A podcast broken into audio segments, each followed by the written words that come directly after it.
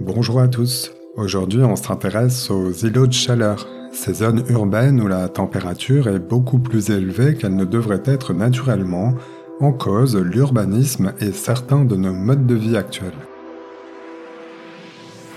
Dans ce nouvel épisode de Soluble, le podcast qui médiatise les solutions, je vous propose d'en savoir plus sur ce phénomène qui augmente la température de 5 à 10 degrés dans certains secteurs de nos villes par rapport à une zone naturelle exposée aux mêmes conditions météo. Et j'ai repéré pour vous les solutions que mettent en œuvre de plus en plus de collectivités qui ont commencé à prendre ce sujet à bras le corps, à s'adapter. On parle ici d'adaptation au changement climatique car on sait maintenant que les épisodes de forte chaleur vont s'intensifier et se multiplier sous l'effet du réchauffement de la planète.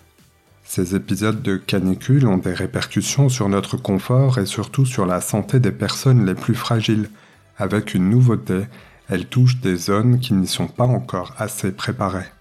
Tout d'abord, voyons de quoi sont faits ces îlots de chaleur.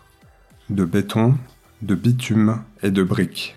C'est la densité de la population, des constructions inadaptées et surtout des sols trop sombres et trop minéraux qui nous jouent des tours en matière de chaleur, car ils emmagasinent les degrés en journée et les restituent la nuit, ce qui multiplie sous nos latitudes le phénomène de nuit tropicale. On parle de nuit tropicale lorsque la température ne descend pas sous les 18 à 20 degrés, Or, c'est l'une des deux conditions de la canicule, avec un thermomètre qui dépasse les 30 à 35 degrés pendant au moins 3 jours et 3 nuits.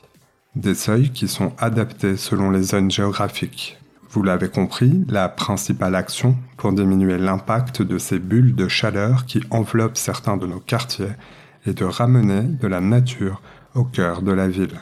Plus d'arbres, davantage d'eau et moins de bitume.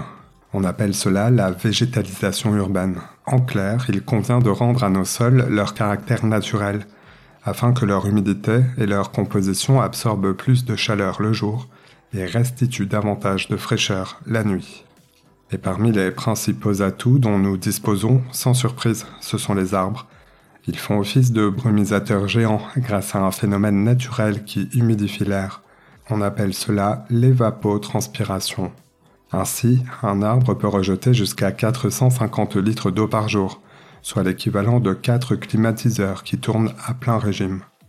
Mais l'extension de la nature en ville a des limites, à commencer par le foncier disponible en surface et la composition de nos sous-sols, percés par des réseaux indispensables en tout genre, comme l'eau, l'électricité, le gaz ou les transports publics.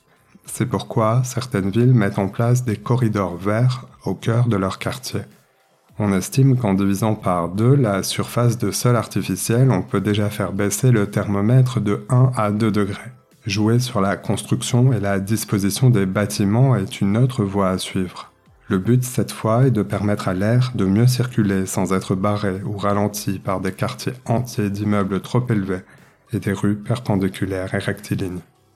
Des villes testent aussi des peintures réfléchissantes c'est par exemple le cas sur une portion de rue lyonnaise, dont l'expérience démontre que la température diminue de 10 degrés en surface.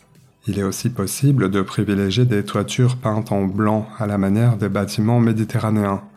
Une solution explorée à 2000 km plus au nord de la Crète, comme dans une école publique à Paris qui expérimente cette méthode.